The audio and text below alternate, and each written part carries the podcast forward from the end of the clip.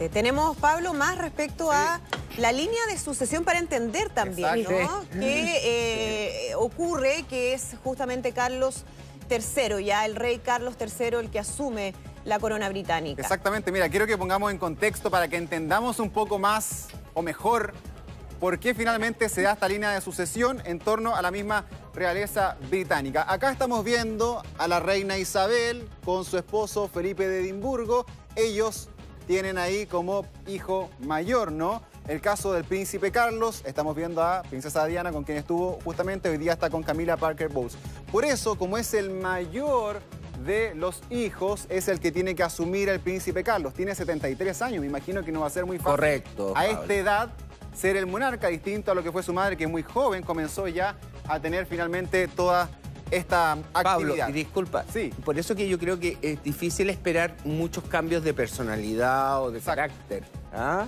por la misma edad que él una tiene. persona mayor. Ya, él, también ha venido preparándose ya durante todos estos años. Correcto, pero es, difícil esperar que él vaya a modificar muchas conductas. Exactamente, mira, y acá, claro, mucha gente se pregunta, incluso ha habido encuestas en el Reino Unido de quién debiese ser el rey en el caso de que alguna vez le pasara algo a la reina, y nosotros lo habíamos visto, ¿ah? que mucha ciudadanía pedía justamente al príncipe Guillermo o William que él asumiera ahí el mando. No lo puede realizar, esto ya está todo protocolizado dentro del Reino Unido. Por eso es Carlos, Carlos III, ahora el nuevo rey. Si alguna vez le pasara algo a Carlos, ya sea abdicar o cuando él finalmente fallezca, sería el mayor de sus hijos. En este caso sería ahí el príncipe William quien tendría el trono y no el príncipe Harry. Bueno, ¿qué pasa si algo sucede con el príncipe William? ¿Asume Harry?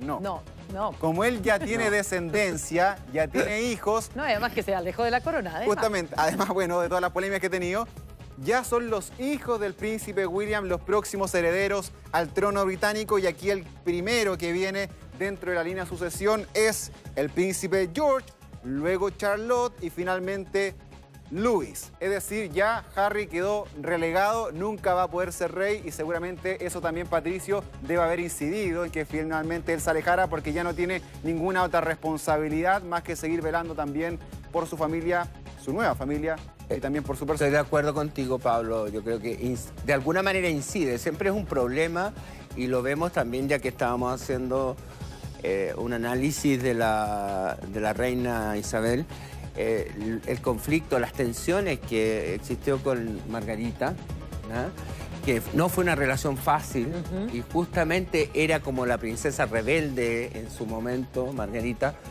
porque yo creo que a lo mejor eh, siempre para los hijos que, que no van a heredar por justamente por, por, el tema eh, que es básicamente la monarquía está sustentada en la tradición y, en la línea sucesoria, eh, un papel que es complejo, que no se sabe, que tiene responsabilidad de Estado, pero en realidad no va a asumir nunca en plenitud el reinado. Por lo tanto, creo que, yo creo que incidió, eh, puede ser una cosa totalmente especulativa, pero yo creo que incidió para la decisión que tomó de alejarse de la familia real y vivir en Estados Unidos, eh, digamos, en forma mucho más libre y más independiente.